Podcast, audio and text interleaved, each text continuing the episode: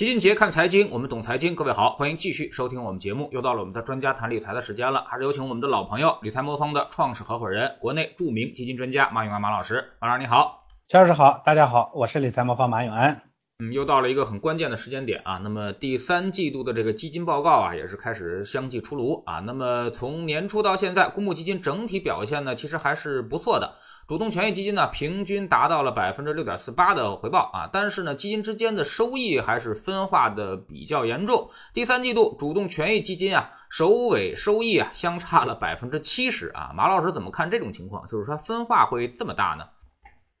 呃，其实这也是正常的情况啊。我们一直讲说单边市场的时候呢，基金的业绩分化比较小，呃，只要是这种呃波动的啊这个呃轮动的这种市场。呃，不是总体性的机会的这种市场，结构性市场，一般呢，这个基金风格呢，业绩分化的就特别厉害，这历史上也是这样。而呃，今年呢，从呃一季度到现在这三个季度里头呢，它市场表现为两个特征，第一个呢就是起起伏伏，涨跌的波动特别大；第二呢就是咱们所谓的这个风格轮动啊，转换的特别特别快啊，这就叫结构性牛市。呃，所以嗯，像去年那种单边上行的这种环境里头，所有的基金业绩都好的这个时代就过去了。那相应的说，闭着眼睛买基金就能赚钱呢，基本上就不大可能了。呃，但是我也讲说，这个未来呢，这种现在的这种状态呢，才是未来的常态。我们很多人呢理解说，呃，老老听很多呃分析专家说，未来呢我们会是个慢牛，好多人以为慢牛呢就是慢慢的一起涨。不是这个意思，所谓的慢牛就是涨涨跌跌波动中往前走，而不是单边的向上走，这是第一。第二呢，就是市场呢有区分能力，好的它会涨，差的就会跌，这个呢才是慢牛的核心特征。所以呃，结构化市场是慢牛啊，结构慢牛行情的一个最基本的基本的特点啊。所以我的结论是，未来这种环境呢可能会呃比较普遍，而且比较持续啊。你可能过了十年回头一看。啊，好像这十年里头没有几年，没有一年两年呢是那种是吧高歌猛进啊猛涨猛跌的，但是呢每年都有机会，每年的机会呢都分得很散。呃，这种行情呢对于散户来说呢它是一个双刃剑，嗯，首先呃对于投资能力强的人来说，它肯定是个好事情，因为这种环境里头总有机会可做。其实单边市场对于投资能力特别强的人来说不公平啊，他反正这是赌胆子的时候啊，胆子大就能挣钱，胆子小了或者多挣钱或者多赔钱，胆子小了呢就不多赚不了钱，也多赔不了钱，是吧？呃，但是现在的这种行情呢，对于这种专业级的人员来说，专业机构来说呢，它就特别好。但是呢，大家理解说，呃，这种这这个专业性很强的个人个人呢，其实还是毕竟是少数，大部分散户是没有什么投研能力的。呃，对股市的预判啊，的实际走势的这个结果之间的差别就非常大。很多散户投资人每天打开股票论，你天只看自己的股票啊，看见看看，然后看看涨跌停的这个股票，看看指数点位啊，看一看呢，就感觉自己好成像成专业投资者了。但是，呃，投资这件事情啊，其实它是所有挣钱的事情都是专业的事情啊，你不大可能说你通过这种简单的了解呢，就能就能把它呢搞得很清楚。我今天接了一份那个简历。啊，有一个投资者呢说他入行呢五年了，呃，他自认为呢他已经是一个非常顶级的投资者，希望到我们公司来工作。啊，他自己写的很有意思，说他认为投资这件事情要靠悟性啊，不能看这个学历啊，不能看背景啊，不能看看看看经验。有悟性的人呢一下子就会，没悟性的人永远不行。呃，后面的这句话我倒是理解啊，说我倒认同啊，确实有些人就花的时间，他也他也不见得能把投资做好。但是前面这句话。这个做投资这件事情呢，不花时间，不花很长的时间，不花呃不琢磨啊，这个这个肯定不行。所以我一直讲说，投资要做好呢，是血泪和时间呢必须得全都要上。呃，血和就是管过大钱，然后呢累呢就是吃过亏，时间呢就是得熬过时间。那显然这个里头大部分人呢其实是不具备的。当然了，这种行情呢对于呃，这个专业机构来说呢，它是有价值的。同时呢，其实这种行情呢，对于大类资产配置来说呢，它就非常非常的有有有有价值。因为总会市场的风格总在转换，你的配置里头只要把风格配齐了，总会给你有机会。你的组合里头呢，看上去呢好像不是都好，但是呢总会有好的。哎，时间长了，最后几轮啊折腾下来呢，你发现你最终的结果呢就会。啊，很好啊，这不论是大类资产配置，还是同一个市呃市场里头的这个呃风格的这个配置，都都是一样的，最后的效果呢其实不错。所以今年呢，其实乔老师前面讲了，呃，主动权益基金的平均收益率不错，呃六点四八，呃今年指数的指数基金的这个收益率呢一般，呃但是今年呢其实那个 FOF 类的配置型的这个呃组合基金呢其实收益率也是不错的啊，这是今年的几个典型的特点，嗯。嗯，还有一个很有意思的现象啊，就是去年的业绩突出的板块和基金啊，今年表现都很痛苦啊。那么像消费啊、医药啊，都是去年的大热门啊，也诞生了很多的明星基金经理、爱豆基金经理啊。结果呢，这个今年三个季度过去了，这些明星的基金啊，都成为了这个重灾区啊。那么马老师你怎么看这个问题？呃，这其实是行业里头一个普遍的现象，就是凡是明星基金，我一直讲说它一定要造概念啊，短期里头业绩一定得有特别的爆发力。而这个爆发力呢，它一定是以踩对某些行业或者板块为特征的。你要是想这个，呃，凡是啊这个明星基金，凡是爆款基金，凡是爆发型的基金，它一定是高度呃重仓于某些板块或者某些啊某些某某些领域的。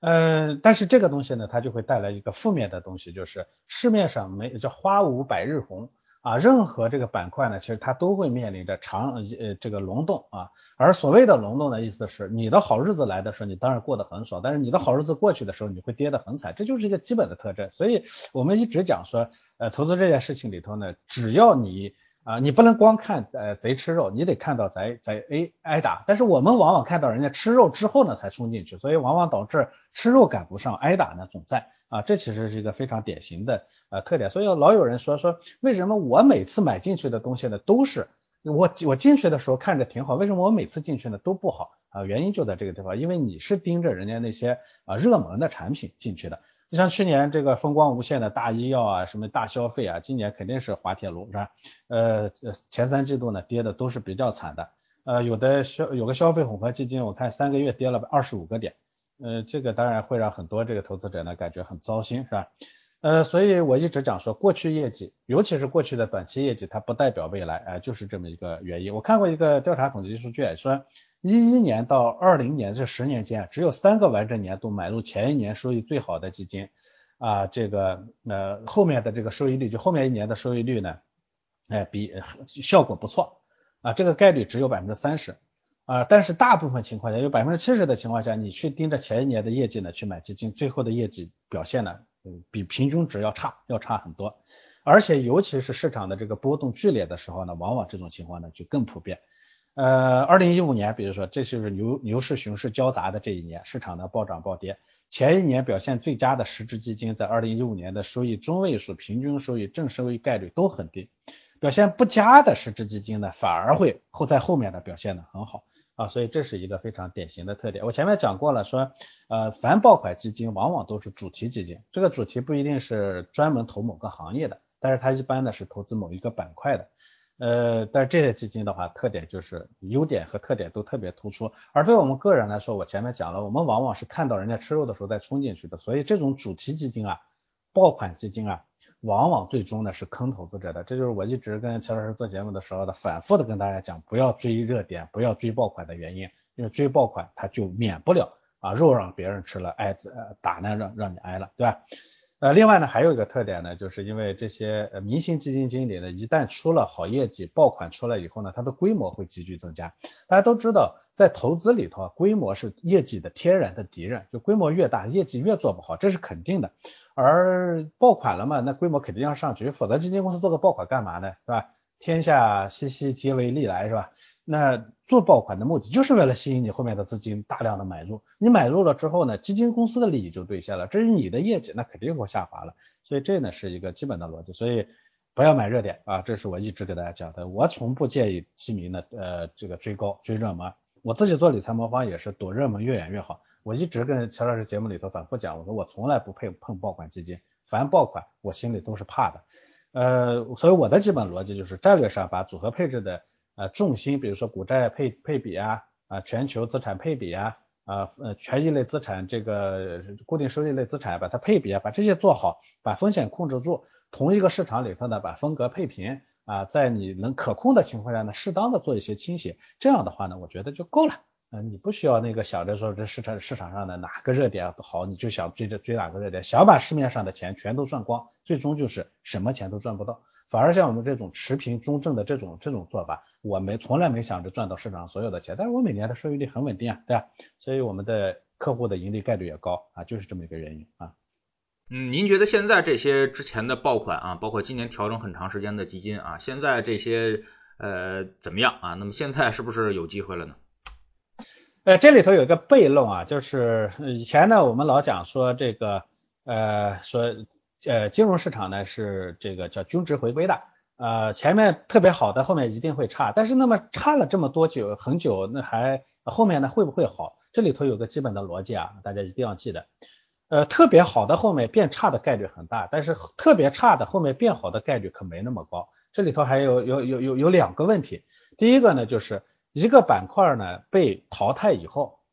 那么这个板块呢在迅速回来的可能性并没有那么高。大家要理解说，同一个市面上，尤其像这种。啊，比较呃，就非单边上行的这种市场，这种市场里头的资金呢是有限的，大家都是存量资金之间的搏杀，那意味着说从一个板块出来以后呢，才会进入另一个板块，对不对？那前面的那一个板块热，那意味着后面有几十个板块都是都是凉的，那资金呢从那个热门板块出来，导致那个基金的业绩变差之后，那后面呢有几十个板块，那后面这几十个板块呢可能轮动一变下来啊，也不是说几十个板块都轮动嘛，这里头的几个热点轮动下来。下一次就马上又轮到之前的已经热过的那个板块的概率不算高啊，所以这是一个基本的呃概念。从统计的角度来说，马上会回来的概率呢也会比较低。第二呢，还有一个问题，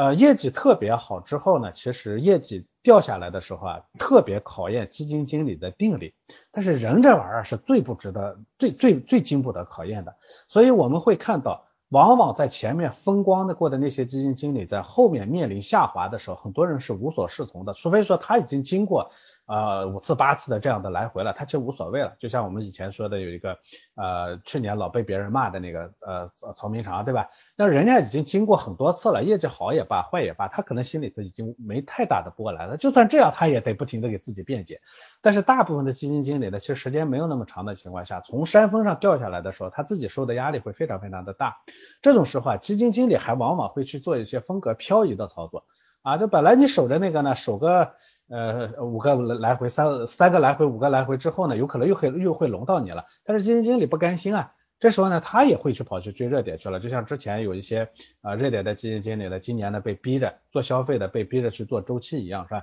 他也忍不住，他他去改了，改了以后呢，其实反而是原来的没守住，新来的他又跟不上，也变成一个散户一样的操作了。所以。好基金呢，后面大概率会变差，但是差基金可不一定会变好啊。所以看到前面的这些基金呢，以前说不错，现在呢说掉下来以后呢，反手就想买回去，那你可要谨慎啊。这其实是投资里头往往会犯的一个错误啊。嗯，今年还有一个现象，就是去年的一些这个明星基金啊，现在今年都是在拼命的分红啊。那么分红的数量是比较多的，比如周永波的这个中欧时代，今年光分红就是三十七个亿啊。那么马老师怎么解释一下这个分红的一个现象？其实基金分红应该就是赎回股票，然后再返给投资者啊。那么其实它并没有产生额外的价值啊。那么您怎么看这个基金频繁大额分红？呃，这个呃基金分红啊和上市公司分红其实不太一样。呃，上市分公司分红呢，那是人家公司挣了钱了，给你派发了一部分人家的利润，这个呢对于。啊，投资者来说是个好事情，但是基金分红呢，那就是你的钱，本来是你的钱，那这只是把你的钱呢再再再重新返还给你。所以很多人一看基金分红呢，他天然的会想到上市公司分红，觉得这是好事情，这不见得是好事情。我把钱送送出去，我是让你来来来来管理的，我不能说啊。当然有些基金经理说，我觉得最近市场风险比较大，我也不知道该干啥，所以把钱分给你。但这种做法呢，其实就是叫。嗯，叫爱惜羽毛，但是呢，坑了投资者的表现。我在呃理财里头一直讲一个讲一个逻辑，我们要为投资者的全生命周期负责，要为他所有的钱负责。我不能光为了自己好听好好好说，最后呢把客户坑了。你比如说这里头最典型的就是分红操作，分红操作呢，往往说说一个基金经理呢，当他的板块呢，呃所谓的估值比较高或者是比较极端的时候呢，这时候他就会把钱分给投资者，看上去似乎为投资者着想。他说你把钱给投资者，投资者怎么办呢？他不还得选择往往哪儿去吗？当然你说，那我给你的目的说让让你把钱拿在手里头拿着，但是我们从跟踪来看，大部分投资者拿到钱以后呢，他无非还是要再选择一个方向投出去，而投出去以后呢，往往这笔钱呢还是会受损失。所以我们一直讲说这个呃，简单的分红呢，对投资者来说呢，当然不是最好的选择，但是对基金经理来说呢，他确实也没有没有别的办法。这种情况下呢，把钱反正给你了，我良心上是我安了，那就是说你赔不赔，那跟我没关系了。所以我们一直讲单基金不值得投资，就是这个原因。而在资产配置里头，它不存在这样一个问题。那因为如果一个一个一个一个领域的风险高了，那我就把资产向风险低的领域里头偏移嘛。比如说最近我们的。呃，低估值呃，我们的这个稳健组合呢调仓了。我调仓的结构呢，就是之前呢，呃，权益类比例呢略微高，不算很高，就本来有一点点权益类仓位，我们把仓仓位呢稍微降低一点，那不就把这个问题解决了吗？所以呢，呃，我们这个我我其实不是很赞同基金经理呢去啊去去去去去去简单的去分红，但是我也理解基金经理呢在无路可走的情况下，他只能这么干。嗯，这个这种情况下呢，其实选择资产配置呢，就能解决投资者啊所面临的这个障碍。当然，从另一个角度来说呢，有很多人说基金经理分红呢，代表他不看好未来市场。这一点上，我我说了，这个不看好市场是事实，但是基金经理不看好市场是不是对的？啊，这玩意儿呢，最实践证明呢，这玩意儿毫无关系。啥意思呢？哎，基金经理分红呢，肯定是因为他没的东西可买，他把钱呢分给你，反正他说了，他卸了良心上的压力，对不对？他可以轻松一点。呃，确实他不看好未来市场，但是呢，我们要理解在择时或者在判断市场的涨跌这件事情上，基金经理跟普通的散户也没本质的区别。基金经理的判断往往是滞后于市场的。呃，当基金经理大规模的减仓，把仓位拉到底部的时候，往往也是市场到底部的时候；当基金经理呢大规模的增仓到顶部的时候，往往也是市场到顶部的时候。所以，我们不要迷信基金经理的所有的能力。投资里头这个行业呢，它分得很细的。呃，会选股票的不一定会能判断大势，会判断大势的不一定善于判判呃这个选择选选择股票或者选择基金。基金经理呢，最多说在他所投资的那个领域，比如说像今年呃这个这个像张空啊、刘彦冲啊、周一波这些是吧？最近给基金经理分红的，那他们其实无一例外都是在自己的某几个板块上呢耕耘的特别深的人。那你说他们在这个方向耕耘的深，就一定能判断的呃对市场那个结构吗？就像一个都是医生，看牙看得好，你说哎他应该能看肚子，那是两码事儿，对不对？所以这是两个逻辑啊。其实更多的呢，还是为了留住用户啊。那么在投资呃市场表现并不好的时候啊，那么留住用户其实是每家基金公司都在考虑的问题。有些呢基金公司，据我们所知啊，据老齐所知啊，那么渠道给的压力是非常大的啊，就是说某些银行啊，包括某些这个代销的机构啊。说你们如果在这个业绩不提升的话，那么可能就会这个怎么样啊？怎么样？这个比如说这个基金份额就会遭遇大额的赎回啊。那么留住客户上，马老师您觉得基金都会做哪些操作啊？那么包括你们，你们也是一个理财机构嘛？那么你们觉得呃应该去做哪些的操作？哎，是的，其实我前面讲了，我说这首先呢，从面上来说，这是爱惜羽毛的一种表现啊，这个呃分红，但是更重要的其实也是为了。呃，通过分红呢，让投资者呢心里稍微舒适一点，让投资者呢能留得住。呃，这种操作呢，我前面讲过了，它并不见得最后是真正的有利于投资者的，但起码对短期里头留住客户呢是有利的。呃，我个人觉得呢，这个降低呃呃分红呢，本质上它其实是一个降低风险的这种表现，但是降低风险呢，完全可以不通过分红这种方式来操作。啊，你像我们的资产配置里头呢，降低风险呢，它就是通过降低权益类资产的比例，提高。啊，固收类资产的比例这种方式来来来来来来来实现的，这是我一个基本的逻辑。另外呢，其实从风险管理的角度来说呢，降低风险并不见得是最好的，精确的匹配风险才是最重要的。所以，我们理财魔方呢，基本的逻辑是说什么呢？说是两点。留住投资者，第一呢，不见得要降低风险，但是一定要精确的了解投资者当下的风险承受能力。第二，从投资的角度来说呢，你不见得要降低风险，但一定得把风险水平呢控制在投资者能接受的水平上啊，这是从呃两两点。当然了，还有很重要的一点就是，我呃，这个让投资者留在市场里头，不是简单的就通过这个这这降降仓啊，通过简单的通过分分红啊这种方式能实现的，更重要的还是要做情绪上的陪伴。嗯，因为你不可能强制投资者不赎回，很多时候我们的赎回的那个一瞬间的操作，就是因为呃心理压力过大的，情绪上一一冲动我就赎回了，事后可能一赎回马上就后悔了，对吧？所以我们更多的呢是帮投资者来做两个工作，第一个呢是讲解正确的这个理财的呃理念，第二呢就是当市场波动的时候，我们跟投资者做一些呃这个呃怎么说呢？我们叫情绪的。啊伴随吧，这这共同啊，咱们跟着这个投资者的情绪共同向共同走走走过市场，这两点呢，我觉得才是根本性的。所以在理财魔方的解决方案里头，我们一直讲个性化定制，就是一定要跟客户的风险承受能力呢相匹配。啊，然后呢，要讲讲伴随式服务啊，就是这个过程中呢，我们一定要共同走过这个市场。像我跟齐老师一块做节目，像我们给我们的投资者听，啊，我自己呢也不停的给我们的投资者呢会做一些写一些文章啊，发一些信啊等等，这些本质上就是第一是讲解正确的东西，第二呢就是舒舒舒缓情绪。我觉得这两者对投资最终实现的效果呢都是有利的啊。嗯，针对现在市场，马老师有什么看法啊？包括我们说现在因为市场已经出现了很多。呃，分歧的声音啊，包括之前我们看到的一些周期啊，包括新能源啊，包括一些芯片啊，都已经开始高位回落，反而是一些呃低估值的一些价值这个行业啊，开始出现了一定的上涨。包括去年热的，刚才我们说的那几位明星经理，他们集中投资的这个啊白酒啊、消费啊、医药啊这块，最近也有走热的一个情况啊。马老师怎么看这个下半年或者说是这个明年的整个的一个市场的一个表现？呃，这里头呢，我分两块来说啊。首先呢，我们说大的趋势，因为做理财呢，最重要的还是把趋势呢看清楚。呃，我个人觉得呢，目前的这个市场动荡呢，它来自于两个压力。第一个压力呢，就是我们经济下行的压力。呃，确实我们的 GDP 增速的这个下滑的幅度是挺大的。那么到四季度呢，有可能会到四左右。啊，因为我们前面的疫情之后的那个报复式的反弹呢，基本上已经结束了，而我们经济增长里头呢，面临的一些核心的问题，你包括像我们去杠杆、房地产的压缩等等这些带来的经济增速的下滑，这是必然的。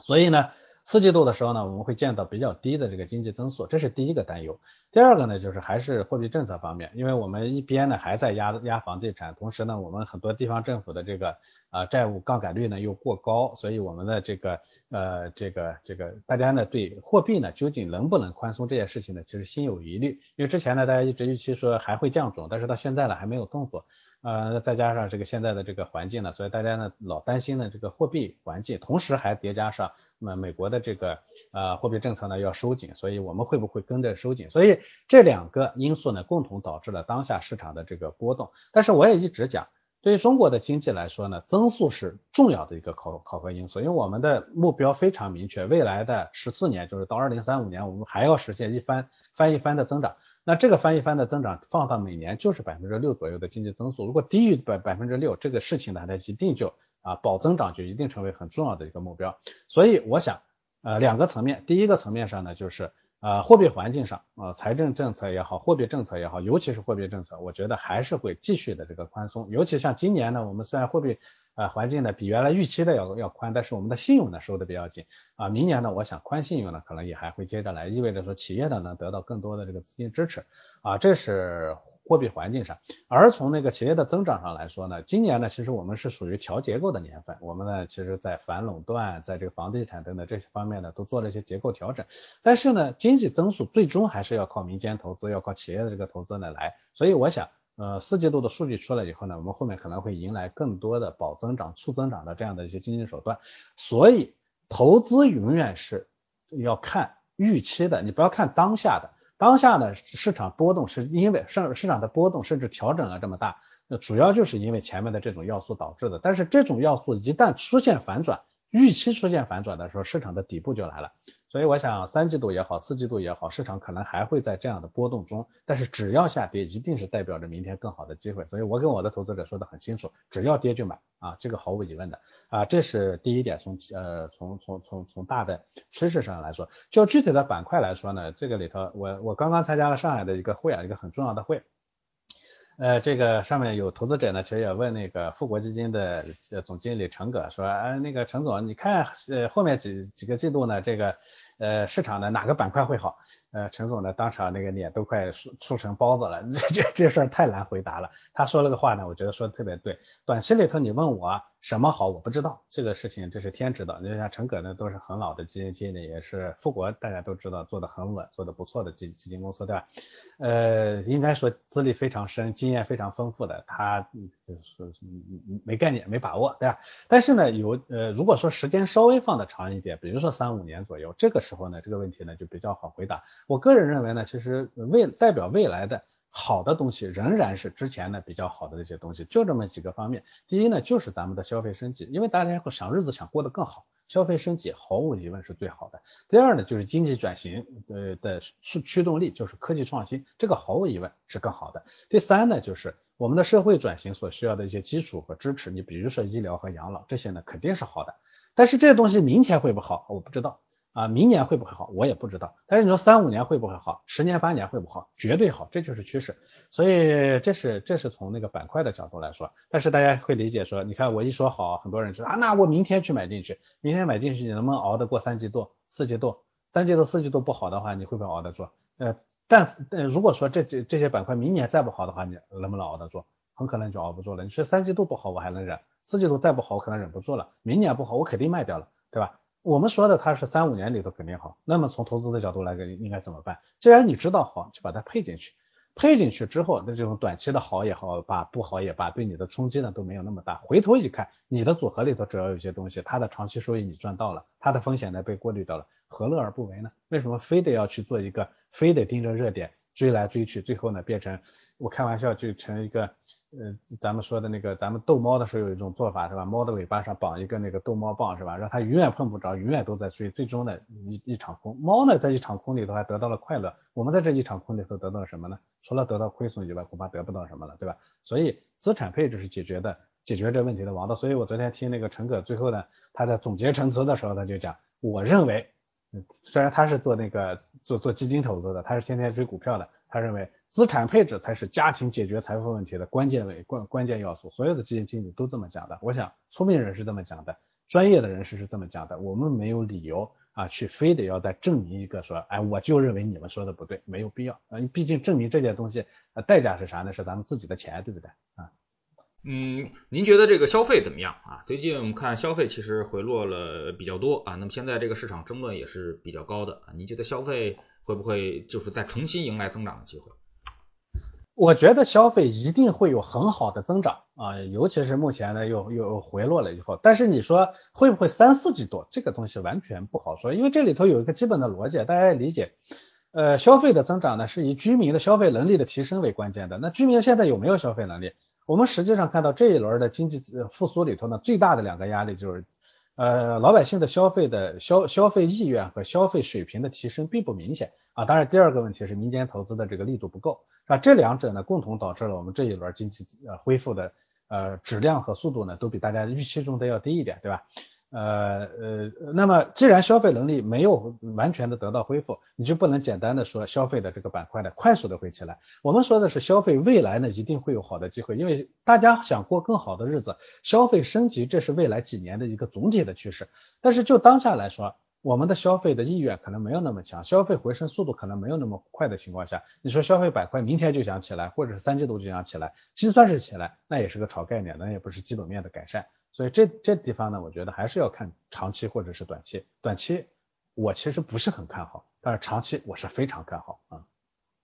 好，非常感谢马老师今天再做客我们节目啊，也是跟我们聊了当前市场的一个问题啊。其实呢，市场总有波动啊。今年我们说一直都在强调是防守年啊，防守年就是以不亏钱啊，那么略微有点小盈利啊，我们就能够接受啊。未来两年呢，其实我们更看好市场的一个恢复性的一个机会啊，所以说呢，啊扛住了今年啊，未来将大有可为。非常感谢马老师，再见。好的，再见。